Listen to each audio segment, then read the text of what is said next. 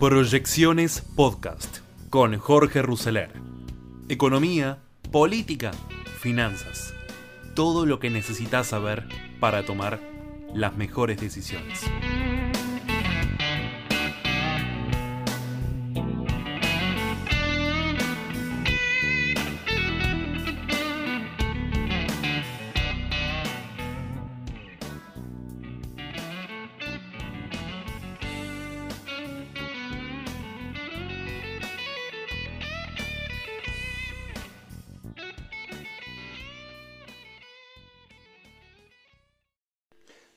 Bienvenidos a este capítulo de Proyecciones 2023.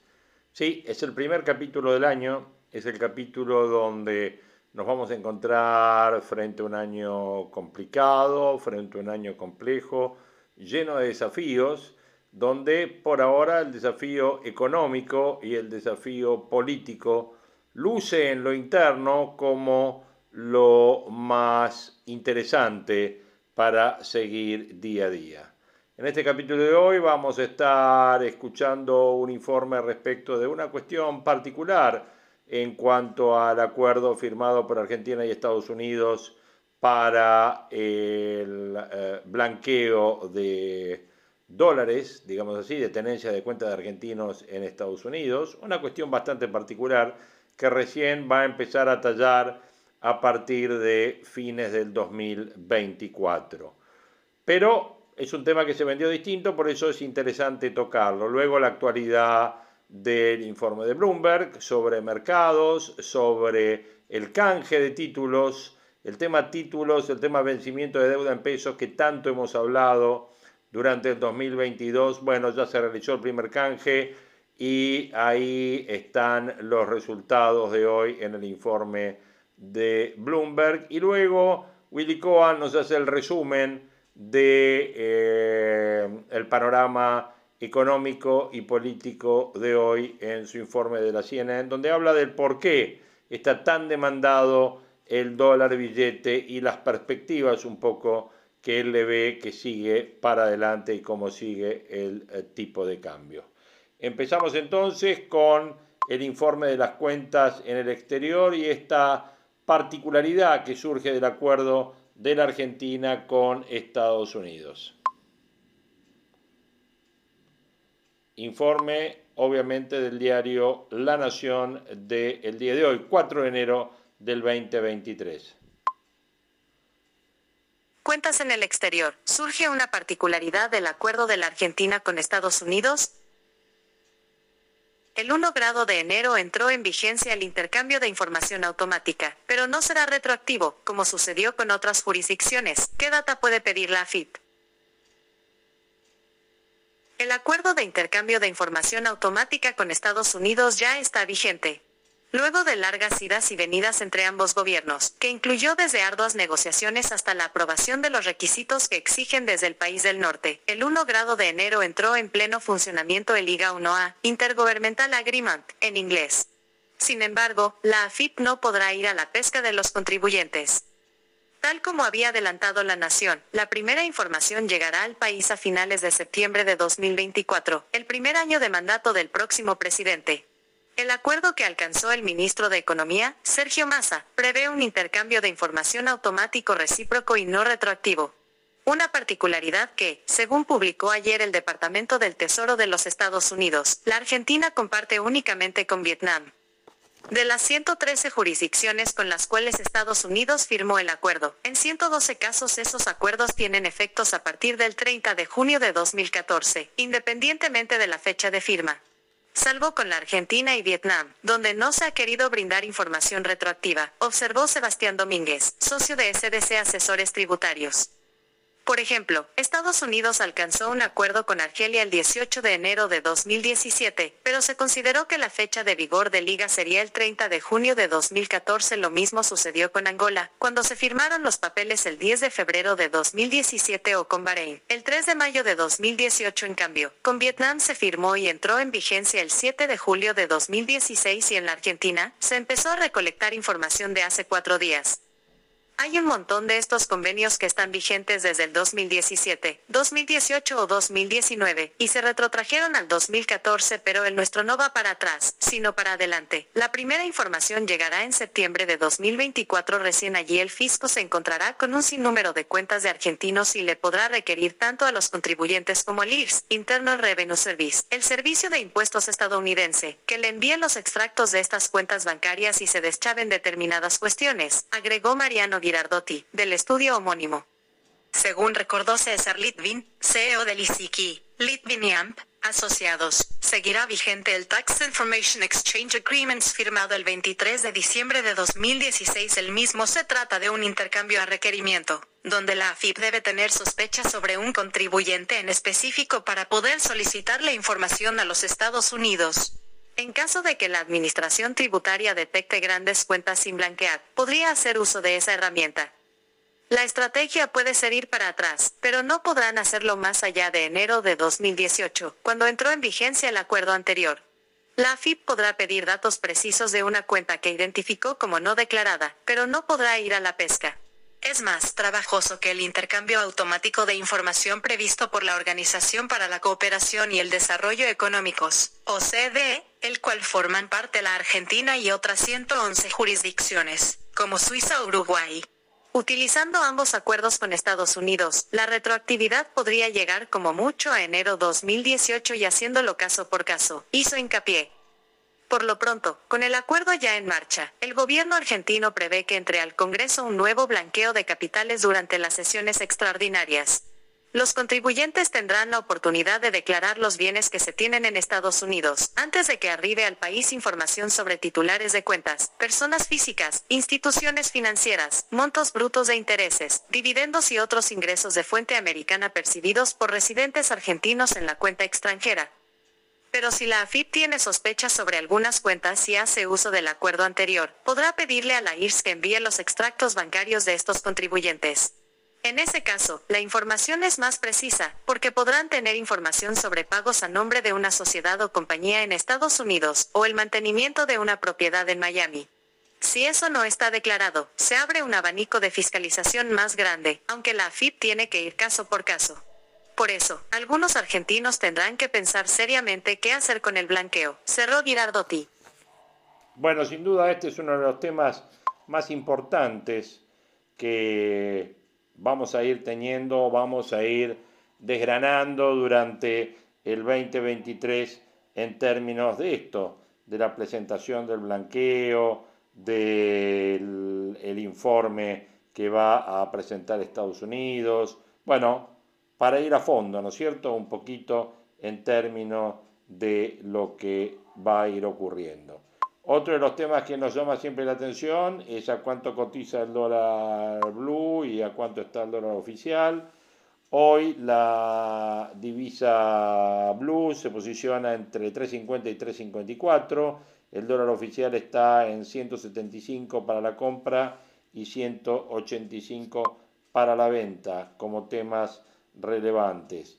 Obviamente también está el tema del dólar turista o llamado dólar Qatar, que está en 3,72,40, es el valor que se utiliza para las compras con tarjetas en el exterior cuando los consumos son mayores a los 300 dólares. Las criptomonedas es otro de los temas que tienen la atención, digamos, de los mercados financieros y vamos a ir eh, analizando cada uno de estos temas en el corriente año. Por lo tanto, lo que les propongo es, eh, vamos al informe de Bloomberg, luego del informe de Bloomberg tienen el informe de eh, Willy Cohen. En esto que se denomina a partir de hoy el primer capítulo de nuestras proyecciones 2023 noticias más importantes para que arranques tu día. Además, como todos los miércoles, un expreso financiero, hoy con Gonzalo Gaviña Alvarado de Portfolio Personal Inversiones. No te olvides de darle clic al botón para seguir a este podcast y de activar las notificaciones. Lo que tenés que saber. Lo que tenés que saber. 1. Con el primer informe del Banco Central del año llegó un nuevo récord histórico. Hay hoy en circulación más de 8 mil millones de billetes en un contexto de emisión que no encuentra techo. ¿Y sabías que casi la mitad de los billetes de mil pesos fueron puestos en circulación en 2022? Todo esto hace a un escenario muy desafiante para los bancos, según pudo corroborar para Bloomberg Línea Tomás Carrió es que no menos de cuatro grandes entidades financieras le confirmaron que en los últimos tiempos o tuvieron que acudir a la construcción de bóvedas para alojar esos pesos físicos o se vieron obligados a optimizar espacios que ya tenían para poder almacenarlos. Parte de las consecuencias de que nuestro billete de mayor denominación valga tan solo 3 dólares. 2.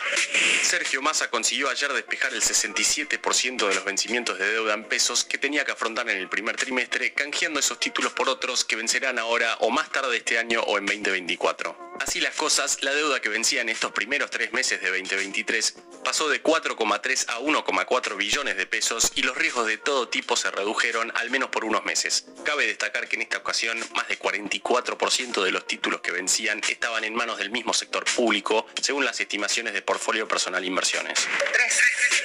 En él, el grupo italiano que controla la distribuidora eléctrica del AMBA, Edesur, anunció recientemente su retirada del país y los resultados que reportó desde 2016 parecen darle la razón. Es que Edesur registró pérdidas anuales en cuatro de los últimos seis años en un escenario en el que se le prohibía ajustar las tarifas en términos reales. Y no solo en ese periodo, sino en la última década. No obstante, la compañía cerró el 2022 con una noticia favorable. La Secretaría de Energía resolvió condonar a Edesur y a otras 10 compañías parte de una deuda multimillonaria con Camesa que podrá pagar en 96 cuotas con intereses realmente bajos. Y en medio de este giro de expectativas para los resultados financieros de la compañía, el interventor del ENRE, Walter Martelo, declaró el lunes que posible que la mayoría de las acciones de Edesur las compre el Estado. ¿Qué pasará finalmente con Edesur? Antes de pasar al dato económico, veamos rápidamente cómo van a abrir los mercados este miércoles. El S&P Merval cayó 4,2% ayer. Fue una jornada roja para las acciones argentinas en Wall Street, con Edenor como la gran excepción subiendo 8,4% y caídas de hasta 5,2% para IPF. El dólar blue subió a 354 pesos, el MEP cerró en 331 y el contado con liqui quedó en torno a los 345 pesos. Expreso financiero.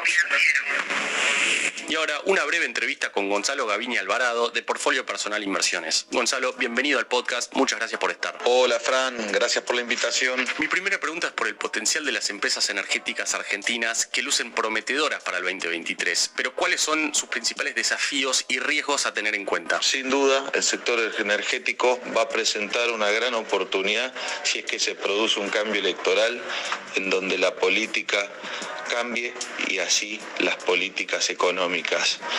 Los riesgos que pueden haber vinculados al sector pueden ser precios máximos, en donde se les complique un poco sus estados de resultados y alguna política por parte del Estado que afecte sus operaciones regulares. Sin embargo, creo que tiene un gran upside por delante y el Estado tiene que acompañar a este activo, a este sector estratégico nacional para así generar divisas y poder tener un cuerpo más robusto en materia económica y financiera. Y por fuera del sector energético y en un año electoral, ¿cuáles son los activos que recomiendan hoy para inversores más conservadores y pensando en un plazo de uno a dos años? El inversor conservador podría mirar a la deuda corporativa, ¿no? Ese segmento de ONs en donde uno busca un flujo en dólares, ya sea a través del pago de cupón, o del interés y de la devolución de capital, su amortización y así armarse un flujo en compañías que estén sanas, que presenten buenos balances y en lo posible vinculados a la generación de dólares. El sector energético podría ser uno de ellos, con sus ONs de PAE o de Pampa. También si quieren tomar un poquito más de riesgo, o sea, un riesgo intermedio, se podría mirar CGC, Compañía General Combustible, pero un inversor conservador este, debería estar mirando la oferta de ONs, la cual es escueta y podría bien ir de la mano de la ON de PAE como un instrumento para estar tranquilo. Y la última, Gonzalo, ¿qué mirada tenés respecto de las empresas del Nasdaq en 2023? ¿Puede ser un año de recuperación? Nasdaq cierra el 2022 con la peor performance desde el 2008, por lo cual con su caída del 33% presenta oportunidad para el inversor Sin embargo, habrá que ser cauto respecto a la suba de tasas de interés por parte de la Fed y qué suceda con la recesión en Norteamérica. Por lo cual, presenta oportunidad, ya que viene de un año muy flojo, sin embargo, tiene varios desafíos por delante los mencionados y también un posible sacudón si es que suben las tasas una, dos o tres veces más. Por lo cual presenta interés, habrá que ver cómo evolucionan los primeros meses del año para el sector, más que nada tecnológico. Gonzalo, muchísimas gracias de nuevo, seguimos en contacto. La frase del día. Antes de irnos, escuchemos lo que dijo Alberto Fernández, que consiguió el apoyo de los gobernadores peronistas para pedir el juicio político al presidente de la Corte, Horacio Rosati. Los argentinos, que merecemos buena educación, salud y tecnología, también merecemos contar con un servicio de justicia digno. Más allá del apoyo de los gobernadores, luce muy poco probable que prospere esta iniciativa en el Congreso. Un nuevo capítulo de la Estrategia del Día Argentina. Yo soy Francisco Aldaya, editor de Bloomberg Línea, y me puedes seguir en Twitter en arroba franaldaya. No se olviden de darle clic al botón para seguir a este podcast y a la campanita para que se enteren al instante cada vez que sale un capítulo de lunes a viernes. Espero que tengas una gran jornada productiva. Esto fue La Estrategia del Día Argentina, escrito y narrado por Francisco Aldaya. Producido por Arturo Luna y Daniel Hernández. Que tengas un día muy productivo.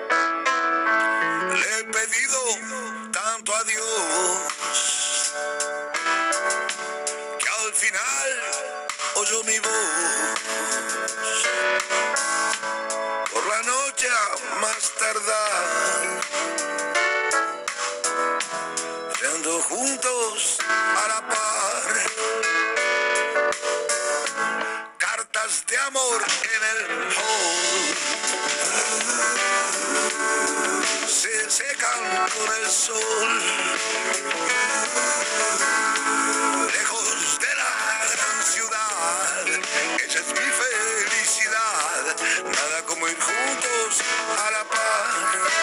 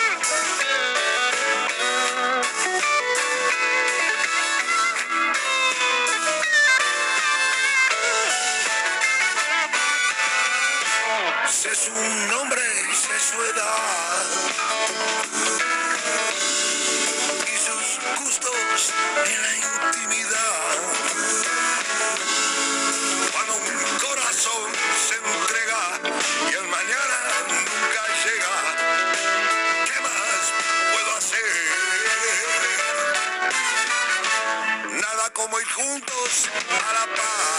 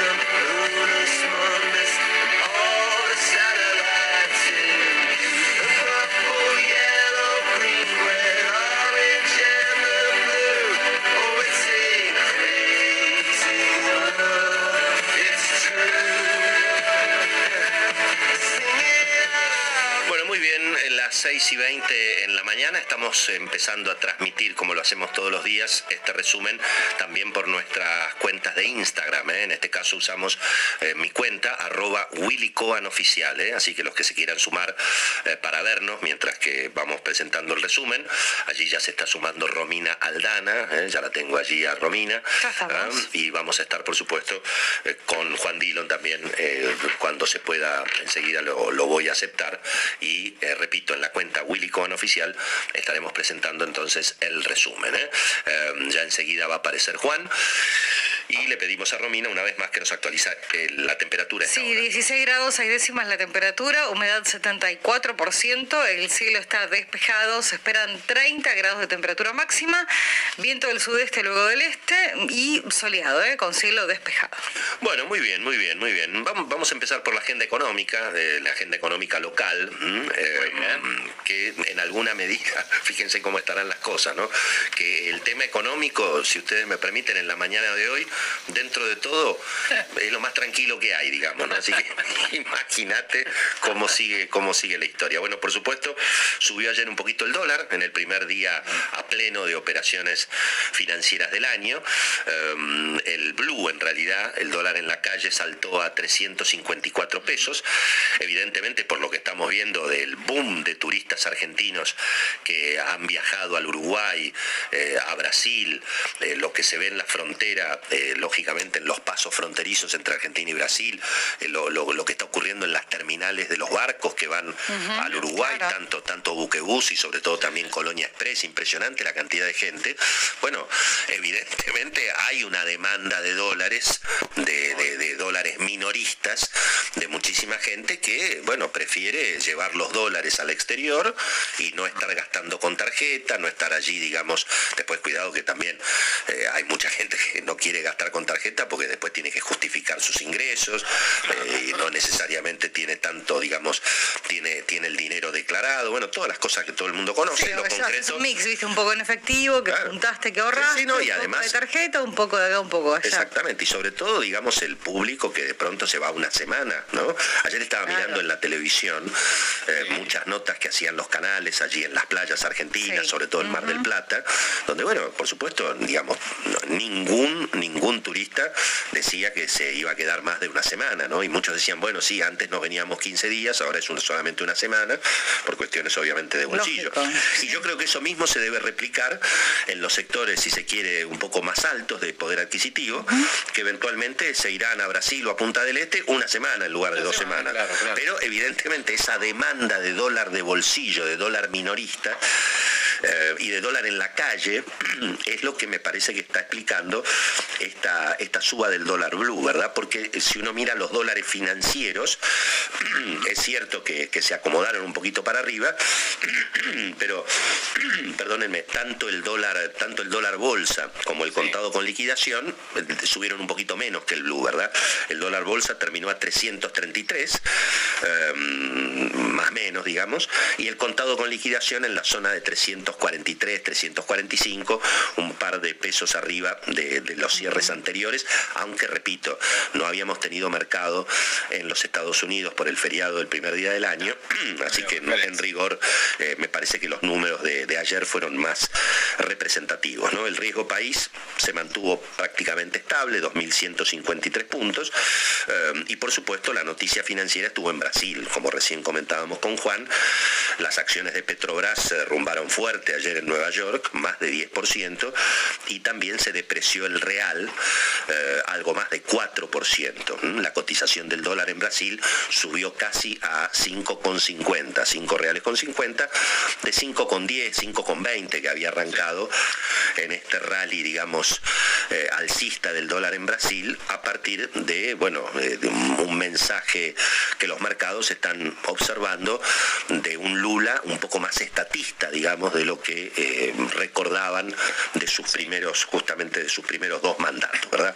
Eh, así que ahí tenemos la cuestión en el mercado de cambios. Ayer ustedes se acuerdan que yo les dije que iba a ser muy importante el, digamos, el canje de deuda con este tema que va a estar permanentemente presente y que está presionando también la expectativa de devaluación, la expectativa de inflación, que es la monumental deuda en pesos que tiene el gobierno Por la historia que, bueno, hemos contado ya hace 20 años, ¿no? Siempre lo mismo. Los gobiernos gastan mucho más que lo que recaudan, ingresan en déficit fiscal, se endeudan, no pueden pagar las deudas, después aparece el Fondo Monetario y dice, muchachos, no pueden emitir más. Entonces el gobierno para no emitir emite deuda, la deuda genera cada vez más intereses, se genera una bola de nieve.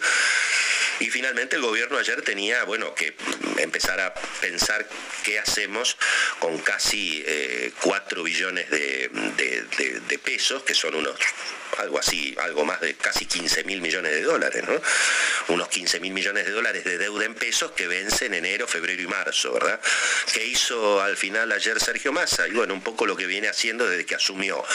Tiró todo tres, cuatro meses para adelante e incluso ofreció un bono un poco más largo a febrero del 2024 que se puede convertir eventualmente en un bono en dólares o un bono en pesos, según que pase, ¿no? Si la devaluación es muy fuerte, bueno, se respeta el precio del dólar en la devaluación. Y si no, la tasa de interés. Este tema en términos prácticos quiere decir que el próximo gobierno, sea el oficialismo actual o sea la oposición, se va a encontrar, y bueno, con toda esta bola de nieve de vencimientos de deuda en pesos, y que Dios sabe cómo se van a resolver, ¿verdad? Y ahí hay un, problema muy, muy severo. De hecho, eh, prácticamente el 67% de los vencimientos fueron renovados ayer. Suponete, de, de, 100, de 100 pesos que tenía el gobierno que pagar, 67 le dijeron dame otro papelito para adelante. Pero el resto pidió la plata, ¿no?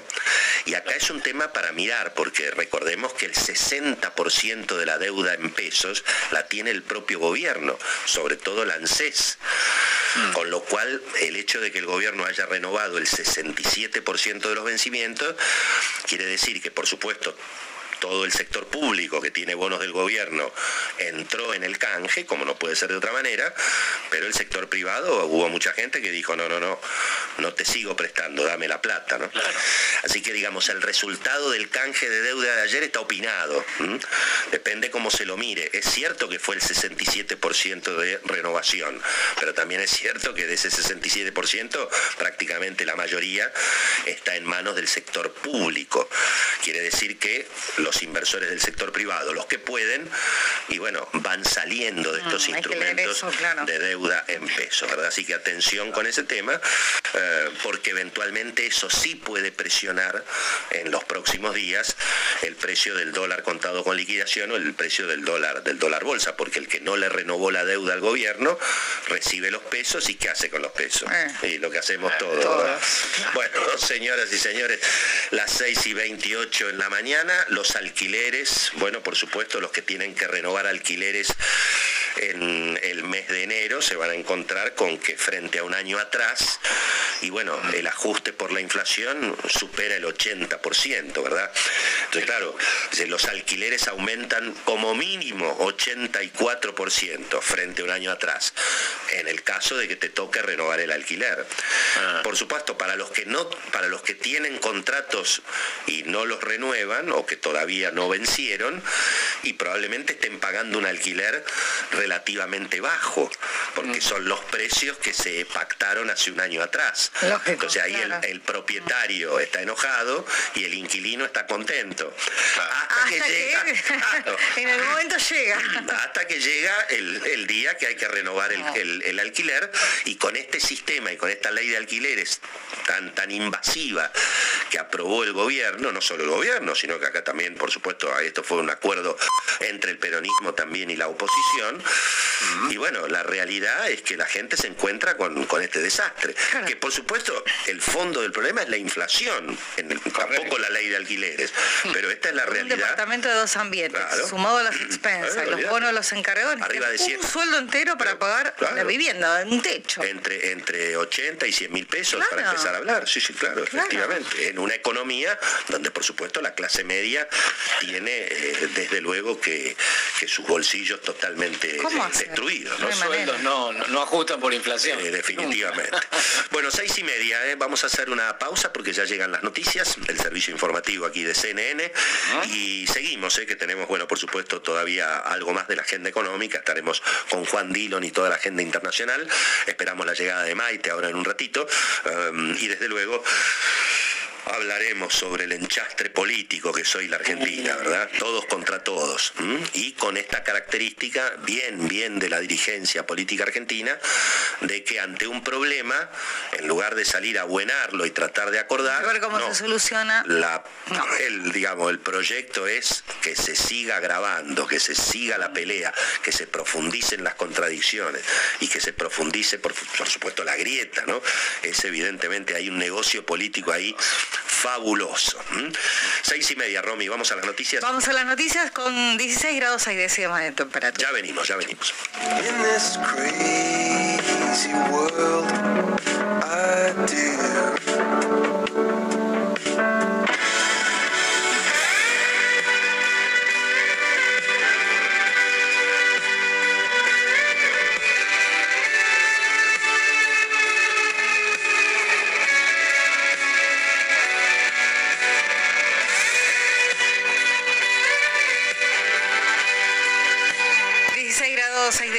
temperatura en Buenos Aires, humedad 74%, cielo despejado y se esperan 30 grados de máxima. Bueno, muy bien, muy bien. 6 y 37 en la mañana. Ya está llegando Maite Peñoñori aquí al estudio principal de CNN Radio en la República Argentina.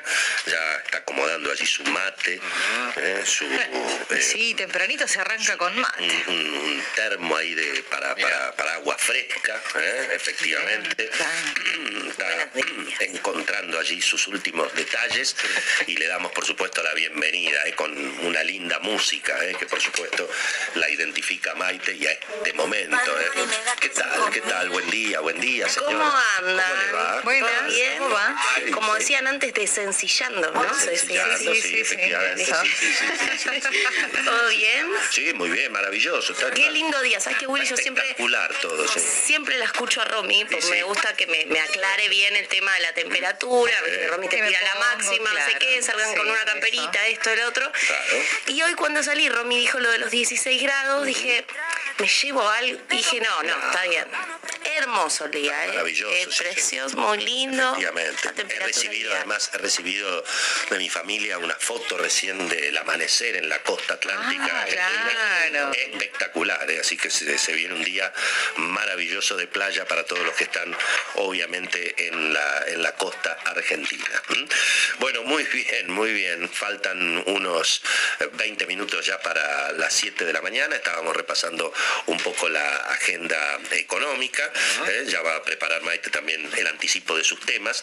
Eh, y comentábamos, bueno, esta, esta, esta historia, insisto, del tema de la inflación, los alquileres, el dólar que se recalentó un poquito ayer. Yo creo que por, insi- insisto, ¿no? este boom de turistas argentinos que están yéndose a Uruguay, Maite, no solamente la farándula, no solamente los famosos, parece que es una cosa impresionante. eh, además, la- la- lo, lo que está pasando en, ahí en, en los barcos que van al Uruguay, el cruce de frontera. Y eso que está de- caro, ¿eh? Uruguay para No, nosotros. está carísimo, pero bueno, evidentemente, eh, así como mucha gente eh, que eventualmente achicó sus vacaciones de 15 días a una semana, y bueno, eso también vale, nos vamos igual, Vale para, No, y también habría que ver bien los números, pero escuché muchísima gente que venía eh, ya hace un tiempo buscando en la costa atlántica y reservando en distintos balnearios de la costa atlántica y ya te cobraban en alquileres los dólares. Entonces digo, la verdad que si tenés que sacar una cuenta para irte a Uruguay en dólares o alquilar en la costa en dólares, quizás hay algunos que optar... cobran en dólares acá? Claro, te ponen, no lo regularizan de, de, todas maneras, sí, bueno, es lo mismo que te cobren en dólares o que te cobren en pesos a 300 130. claro, te hacen la cuenta, ah, o sea... Ah, Pero es obvio.